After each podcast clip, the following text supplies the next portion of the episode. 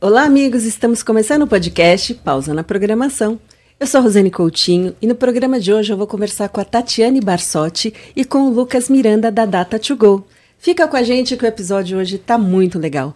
Tati, Lucas, obrigada por vocês terem vindo hoje. Eu que agradeço, Rô. Um prazer estar aqui, bater esse papo com você, trazer algumas dicas de vendas para o pessoal. É isso, é uma honra. Muito obrigado pelo convite, Rô. Ah, bacana. Eu quero agradecer os nossos patrocinadores que tornaram tudo isso aqui possível. BTO, gestão completa de TI. Estúdios Vida Moderna, tornando seu podcast em realidade. E Uniker, a plataforma de CSP com as suas regras de negócio. Se você gosta desses temas que a gente traz aqui, essa inspiração para você, confere lá o que, que eles estão fazendo de bacana. Eu vou fazer agora a apresentação oficial da Tati e do Lucas. Eu amo esse momento de apresentação oficial, porque às vezes a gente até esquece, né? a gente até esquece.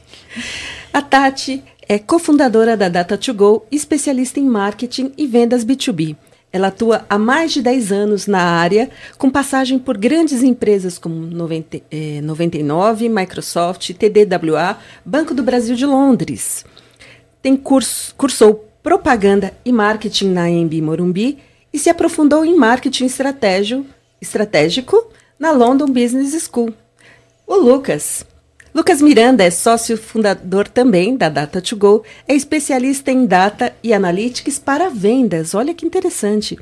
Ele atua há mais de 10 anos com business intelligence, com passagem por grandes empresas como Microsoft, Bradesco, Adeco e Editora Globo. Cursou administração e marketing na ESPM. Eu tenho a honra de receber vocês dois aqui, maravilhosos. Já estou em casa aqui. Olha, eu queria começar, Tati, te perguntando por que, que você escolheu trabalhar na área de tecnologia. Ah, então, Rô, eu vim parar no universo de tecnologia por conta do meu filho, né? Eu estava atrás de empresas mother friendly e a Microsoft me recebeu super bem, inclusive viu no fato de eu ser mãe uma grande soft skill né? Então foi, é, foi muito legal. Eu cheguei, cheguei na Microsoft, conseguia fazer home office, então eu conseguia cuidar do meu filho, eu conseguia me realizar profissionalmente e me apaixonei por esse universo. Tecnologia é fantástico, né? Mas não foi uma coisa assim, ah, eu acordei um belo dia e falei, nossa, sou apaixonada por TI. Não, foi a, a maternidade que me levou para esse lugar e eu sou muito grata a ele por ter me trazido para esse ambiente onde eu aprendo muito e e, sou apaixonada, me realizo demais. Que bacana. E você, Lucas? Rô, eu sempre fui aquele é, maluco por, por, aplicativos, né? Desde quando começou a surgir os primeiros smartphones, foi bem na época que eu come... entrei no mercado de trabalho, né? Então, é, eu fiquei, ficava impressionado com o fato daquilo consolidar, às vezes, calculadora, bússola e várias outras aplicações que antes a gente precisava de vários dispositivos, né? Incorporados num só. Então, nessa busca de, de sempre procurar o que estava saindo de novo, tá? eu acabei indo principalmente para essa frente de aplicativo e daí eu fui para tecnologia, sabe? Então comecei por esse interesse e é, só para complementar aqui, eu acho que a visão de tecnologia é uma visão às vezes que as pessoas ficam olhando para isso como se fosse algo muito intangível, né? E, e tecnologia, no final das contas, é o que a gente tem, por exemplo, num isqueiro. Né? Ninguém precisa ficar batendo pauzinho, riscando pauzinho para conseguir chegar no fogo. Então, é, inclusive isso foi uma pergunta que é, quando eu fui fazer entrevista na Microsoft, eu trouxe. E eu, eu, quis trazer isso porque me marcou muito, né? Que foi algo que é, me ajudou a chegar onde eu quis, onde eu queria. E hoje eu sou muito feliz aí trabalhando nesse mercado de tecnologia focado em vendas também, que é outro, outra habilidade minha, a parte analítica, né? Então, juntei as duas coisas. Você sabe que ah, eu acho que as coisas se complementam, né? E a gente vê claramente como vocês dois se complementam, é maravilhoso isso. Mas aproveitando, Lucas, como é que nesse momento você vê hoje, olhando para trás, quem foram as suas referências? Olha, é, a gente, antes da, da, da, gente querer empreender, as minhas referências eram mais é, distantes. Né? Então, alguns é, livros interessantes, eu tenho alguns autores bacana, mas dentro do universo de empreendedorismo, acho que Steve Jobs, o que aconteceu dentro do Vale do Silício, né, sempre foi uma inspiração muito grande. Mas quando a gente começou a empreender mesmo, os nossos, a nossa inspiração veio desses mentores que a gente foi atrás, né? A gente viu que era possível trazer muita humanizar, humanização para os negócios. Às vezes a gente fica no meio de muito conflito, muita concorrência, aquele ritmo acelerado e a gente para é, e perde um pouco desse contato do estratégico, da calma, né, do, do bem pensado e, e, e essas pessoas líderes do mercado trazendo esses recados para a gente inspirou muito, sabe? Então é algo que a gente tem muito, muita gratidão de ter é, recebido esses conselhos no início da, da carreira Cilineu Nunes, é, Fernando Steller, é, o Edson próprio Caio Barsotti, Edson Zenatti, pessoas incríveis, assim, que fizeram parte da nossa história até hoje. A gente tem. Humberto. Humberto, Matsuda. Não, então peraí. Então, eu, eu, vou perguntar para você as suas inspirações. Pode ser que não sejam as mesmas, né? Sim. Ah, Rô, é, eu acho que todo mundo que me ajudou a chegar até aqui, sabe? Meus chefes antigos, como o Lucas mesmo colocou, Caio Barsotti, que é meu pai, né, que é um cara que me inspirou e me inspira muito até hoje, mas realmente a nossa jornada empreendedora no início, ela ela foi cheia de pessoas que quiseram nos ajudar e pessoas muito competentes, com histórias muito grandes de carreira, né? Então essas pessoas que a gente estava referenciando aqui, né, que nem o Edson Zenatti, ele foi por muitos anos diretor comercial da HPE, é, o Edson Matsuda é um baita investidor de, de mercado, né? Matsuda. Humberto Matsuda, desculpa. É, o, o, o Cilineu Nunes também é um baita empreendedor, ele fundou a Omnilink, que foi a primeira empresa é, que fez aqueles GPS para caminhão, sabe? Para gerenciamento de rota de, de logística. Então, assim, foram, pessoas que contribuíram muito e ajudaram a gente a editar o caminho do empreendedorismo, né? Trouxeram uma visão muito clara para a gente é, da onde é que a gente tinha que chegar e, e, eu acho que isso ajudou e até hoje é uma luz muito grande no nosso caminho, assim, na hora de tomar uma decisão, na hora de escolher alguma coisa. E mesmo quando a gente entra, às vezes, em discussão de qual é o melhor caminho para seguir, são pessoas que a gente costuma buscar é, para tirar dúvidas, assim, putz, será que a gente vai para cá, vai para lá? E, então são pessoas que inspiraram, mas ainda são muito presentes e nos inspiram, né? E, e chefes antigos também, que, que ensinaram muito a gente antes mesmo. O pessoal da Microsoft, que, é, que foi demais, das agências por onde eu passei. Então, assim, eu tenho as minhas inspirações macro, assim, né? Como o Lucas falou, Steve Jobs. Mas eu acho que quem me inspira mesmo no meu dia a dia é a galera que, que realmente me ajudou a estar aqui. Que bacana. Tati, eu queria pedir para você contar um pouquinho para a gente sobre a Data to Go, porque vocês fazem um trabalho tão maravilhoso. Então eu queria que você contasse para a gente, porque a, a, partir daí eu acho que a gente vai poder ter alguns insights aqui para passar para a galera. Com certeza, cara, a, a Data to Go ela virou um negócio único, assim, né? É, a gente sempre teve uma vontade muito grande de afinar vendas B2B, assim, de um jeito que realmente desse resultado e, e desse certo.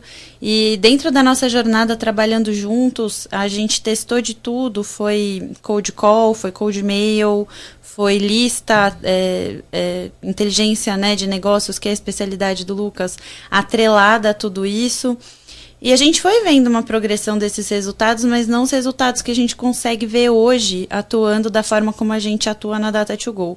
Então a Data to Go hoje basicamente é, a gente usa o LinkedIn como plataforma para gerar relacionamento, porque a gente acredita que toda essa metodologia de Aaron Ross, né, que eu acho que quem gosta bastante de vendas B2B conhece, que fala muito sobre o funil de vendas, então o volume de leads que eu trago no topo do funil. Receita previsível, né? Receita previsível, exatamente. E aí eu sei o quanto então eu vou ter de conversão todo mês e e na real a gente vê que nenhuma empresa consegue implementar isso no detalhe e ter sucesso, porque esquece de olhar que que o relacionamento, né? O que está acontecendo na troca com aquele cliente que eu estou querendo trazer?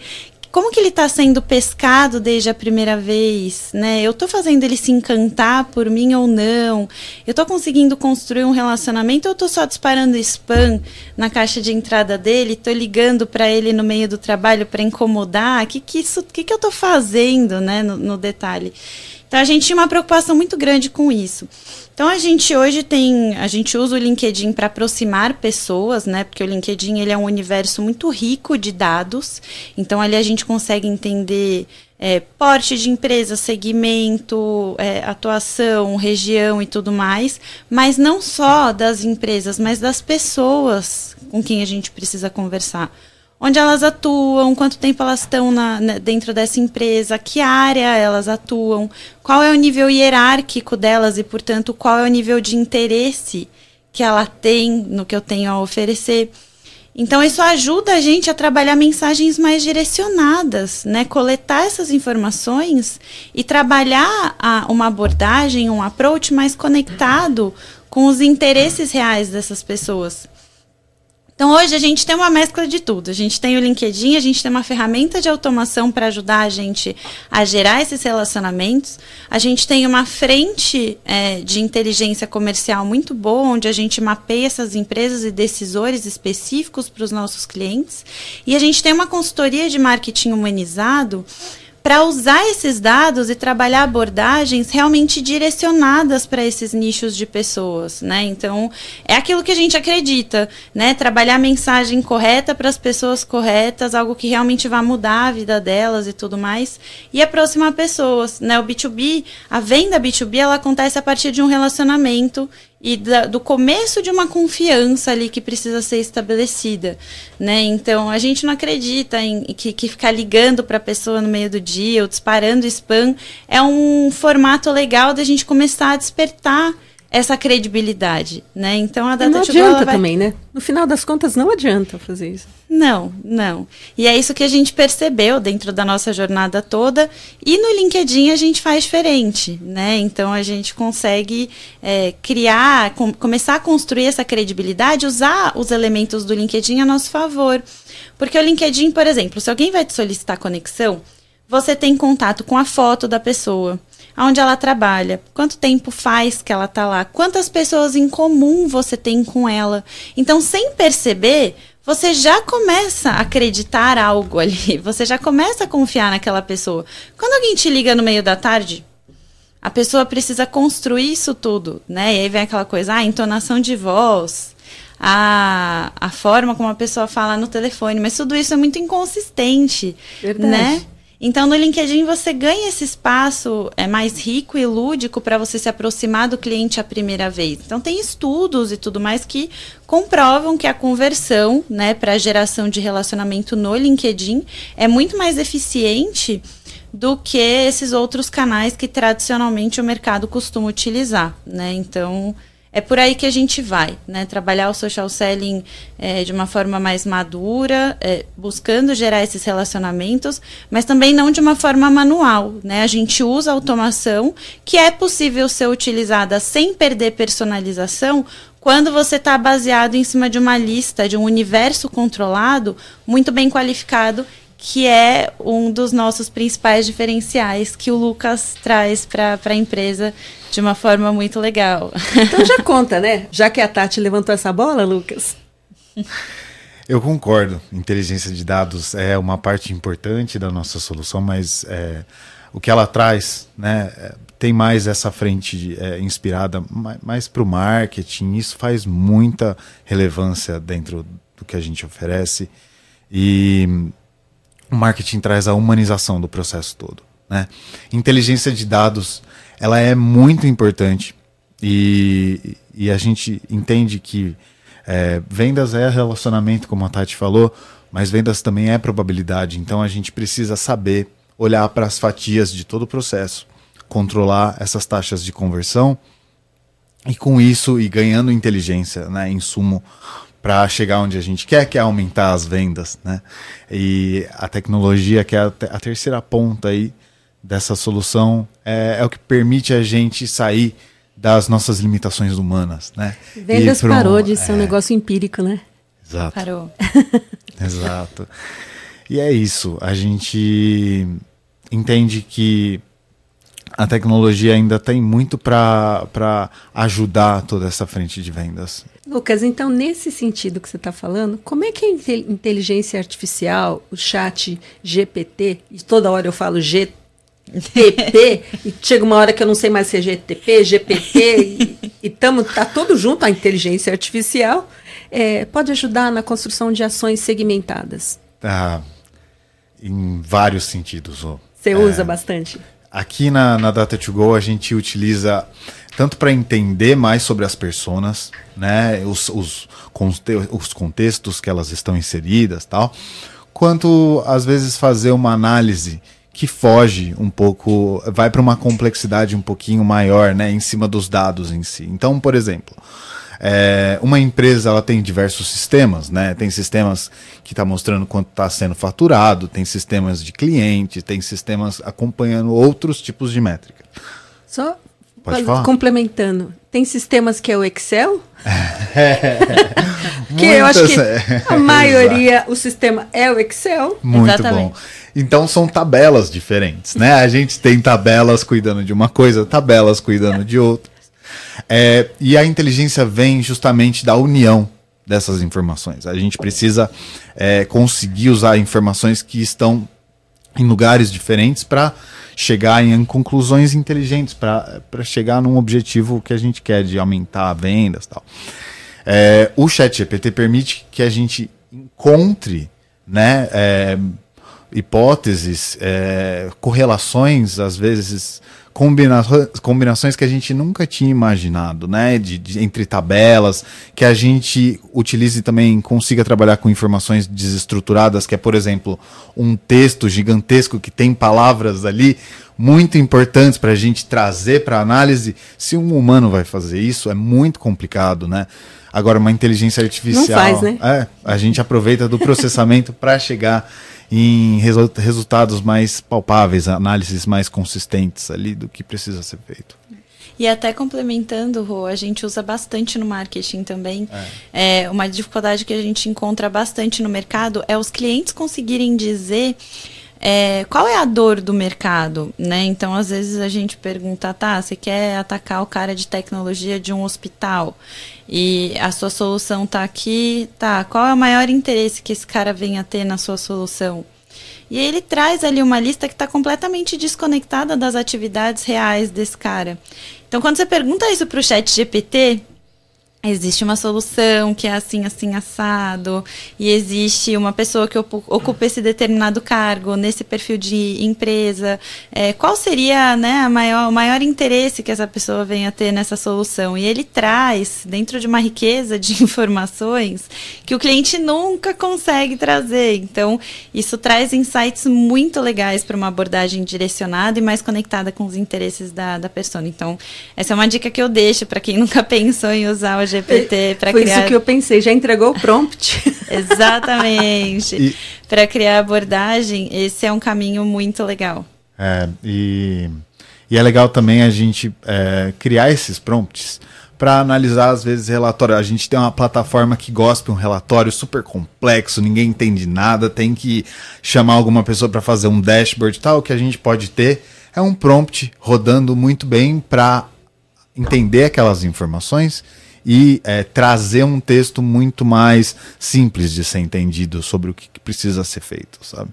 O ChatGPT pode nos ajudar muito aí pela frente. Olha, eu fico vendo vocês falarem e eu sou testemunha, porque eu já fui cliente, né, de vocês e eu consigo. E eu já falei isso aqui, acho que em vários episódios. Gente, chama Tati, eu já falei isso antes. chama Tati. Ela, ela traz uma inteligência pro, pro seu negócio de prospecção. Não é aquele negócio de pagar dois mil por um lead. Pelo amor de Deus, não faça isso, não resolve. exatamente. Né? Você precisa ter algo que seja maior, no sentido de abranger várias etapas para você conseguir, de verdade, um lead que vai te trazer retorno. E quando eu, é, eu era cliente de vocês, quer dizer, eu ainda sou, né? Mas é, quando a gente estava naquele projeto, logo no primeiro mês, sabe? A gente tinha um forecast que superava aquilo que, que a gente estava investindo na plataforma. Então, pelo amor de Deus. Mas conheça a Data to Go, realmente é, é, algo que é muito inovador. É diferente daquilo que é, eu não conheço nenhuma outra empresa que faz o que vocês fazem. Prospecção no LinkedIn, um monte de gente faz. É entendeu? Mas o que eles fazem é muito diferente, porque a inteligência que tem por trás da solução deles é algo. Eu não conheço ninguém que faz. É. Ponto. É, a gente realmente conseguiu unir algumas coisas que é o que a gente escuta mesmo. O, o pessoal fala muito e a gente fica muito feliz de. Ontem mesmo eu fui pedir indicação para um cliente nosso é, tinha um colega dele que tava, com quem a gente estava negociando, e eu falei para ele, eu falei, poxa, você pode conversar e tal, contar um pouco da sua experiência? Ele falou, posso, mas aproveitando, vocês estão buscando investimento? eu falei, cara, eu só fui pedir uma indicação, né? Então isso é muito gostoso mesmo, porque foi uma coisa que a gente elaborou muito em conjunto, né? A gente tinha uma, me, uma lousa na, na sala e, e às vezes de madrugada tava a gente lá desenhando, rascunhando toda essa solução, né? Que, que acabou virando isso. E a gente faz tudo com muito carinho e de uma forma muito artesanal, apesar de ter processos muito bem estabelecidos e tal. A gente toma muito cuidado. E o resultado que a gente vê nas campanhas é surpreendente, né? Não vou falar o nome do cliente aqui, mas no início da reunião a gente estava comentando. Tem uma campanha que a gente colocou no ar tem dois meses e a gente já está tendo 53% de conversão em interessado das respostas que ele está recebendo na campanha né? Então isso deixa a gente muito satisfeito, porque cara, para quem trabalhou muito com cold call, com cold mail, teve que ficar dando satisfação para cliente do porquê que você não está gerando lead e tal. E aí você cria um modelo que realmente traz aquilo que o cliente espera. Isso é muito gratificante, assim, é muito realizador. Mas eu queria aproveitar também para a gente comentar um pouquinho sobre os desafios que o pessoal encontra no social selling quando vai fazer isso manualmente, que eu acho que a gente tem algumas dicas bem legais para dar aqui também. É, então, eu vim preparada aqui para falar sobre três pilares, né? O pilar da constância. Então, quando a gente vai abrir um relacionamento, a gente precisa ter determinada frequência ali para lidar com aquele cliente. O pilar de personalização, a gente não pode falar com o cliente da mesma forma como a gente fala com outro, com outro, com outro. A gente tem que ter um nível de personalização e cuidado com o cenário daquele cliente. E a gente precisa agregar valor na vida daquele cliente, né? Ele precisa gostar da gente, se apaixonar. A gente brinca muito com esse com essa coisa lúdica do namoro. Você precisa conquistar o cara, né? E às vezes as pessoas perdem um pouco essa essa visão, né? Olha o cara só como um pacote de dinheiro e não é, não parte dessa vontade legítima de ajudar, de se aproximar e tudo mais. É, então, o que a gente vê hoje no LinkedIn é o pessoal trabalhando mensagens padronizadas. Então, normalmente você tem um SDR, né? Que quem, quem fala que não dá certo prospectar no LinkedIn é porque tem um SDR lá, com uma, uma, abordagem pronta, ele está copiando e colando isso para todo mundo com quem ele está conversando ali no LinkedIn. Ele não está fazendo, só está personalizando o nome ali. Ele não tem o cuidado nem de entrar na página para ver se realmente ela é a melhor pessoa para ele estar tá conversando, né? Ele só sai ali fazendo tal do volume, né? E como o LinkedIn é uma rede muito grande, né? Então aqui ele está pecando em personalização. É, ele fica ali só na proatividade de adicionar e ele não faz um follow-up. Então ele adiciona, a pessoa aceita, ele faz uma abordagem comercial, a pessoa não responde, ele não volta. Só para vocês saberem, a maior parte das pessoas que respondem às nossas campanhas de social selling respondem depois do primeiro ou do segundo follow-up. Então, se você está parando no, no, disparo da abordagem comercial e as pessoas não estão te respondendo, experimenta voltar e fazer follow-up nessas pessoas pelo menos uma vez, né? Eu sei que o, o oceano do LinkedIn ele é super grande e tal, dá vontade de sair navegando, mas assim, vamos nutrir um pouco aqueles que a gente já começou a conquistar, né? Então, tem um, um pouco disso. E agregação de valor, Rô, que é aquela coisa, né? Eu não posso estar tá voltando no cliente só para incomodar. Eu preciso começar a convidar esse cara para um evento, enviar um material que realmente seja relevante para ele, sabe? Convidar ele para participar de uma experiência que seja interessante. Né? É, enfim, a gente tem uma série de, de discussões a respeito disso, até como incrementar a nossa solução, trazendo essas possibilidades, porque eu digo, mais é, difícil do que a gente conseguir a primeira conversa é a gente conseguir a segunda, a terceira, a quarta conversa com aquele cliente. Então, se eu não tiver isso bem estruturado dentro da minha estratégia, eu vou sentar na frente do cara, eu vou fazer uma boa reunião com ele e talvez eu não consiga criar um gancho para a segunda reunião, né? Então, trazendo aqui um pouco do que eu observo dentro do social selling como gafes, assim, e que eu acho que as pessoas precisam começar a olhar para melhorar, né? Apesar da gente usar automação isso ajudar muito, tem várias oportunidades do pessoal gerar resultado sim no manual, só que trabalhando bem esses três pilares. Olha, gente. Muito bom. Eu tô aqui assim babando na Tati minha amiga, né? E super é, feliz é, de poder compartilhar com, com, com, as pessoas, compartilhar vocês, porque eu sempre digo que existe a solução mais famosa e a melhor. A deles é a melhor. Nossa. que linda. É obrigada, Muito obrigado. Obrigada. Eu, eu, sou exagerada, as Muito pessoas já gentil. me conhecem. Eu sou exagerada. Mas eu, eu sempre digo que é, aquilo que eu gosto, eu falo e elogio mesmo. E o que eu não gosto, eu não falo nada, fico quieta. Então, que lindo, obrigada. Eu sou assim. O que acontece, só para complementar o que a Tati estava falando, é que o pessoal trata lead hoje em dia, muito, muita gente trata como se fosse algo descartável, sabe? Ah, ela pega lista de lead, aí vai, vai, bate, bate, onde, onde levantou a oportunidade, o resto descarta tudo. E não é sobre isso, né? No B2B principalmente, a gente está é, tá falando aqui é sobre relacionamento. Então, o cara tá dentro do seu ICP. O cara, ele, ele tá dentro do, dos segmentos que você quer prospectar? Tá. Ele é a persona certa ali dentro. O diretor comercial vê valor numa coisa, o diretor financeiro em outra, o diretor operacional em outra. Você tá falando na língua do cara? É justamente esse, esse cuidado né? Desde a lista até, a, a, até a, o conteúdo, o perfil como está posicionado dentro da rede, tudo isso é uma combinação que vai chegar a abrir uma porta.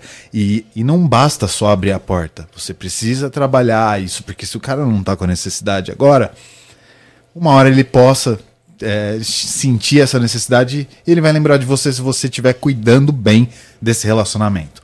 Postando coisas que são é, boas para esse tipo de, de persona, né? Sempre alinhado com as, com as dores. E é isso. É o que a gente Bacana. vê aqui. O namoro, né, Rô?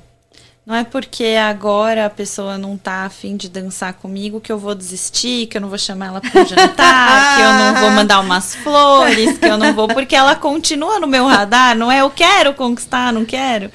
É isso que a gente leva muito, né? Ah, não, esse cliente não, não me respondeu, respondeu agora que não, não é o timing dele e tal. É, tá bom, agora, mas aí você vai descartar, você não vai mais conversar com ele, você não vai tentar encantar de nenhuma forma. Então, é esse mindset que a gente vem trabalhando muito para mudar no mercado. Que bacana. Então, eu queria pedir agora para vocês qual é o momento pausa na programação. A gente está chegando no final da nossa conversa hoje, mas qual é a pausa na programação do casal?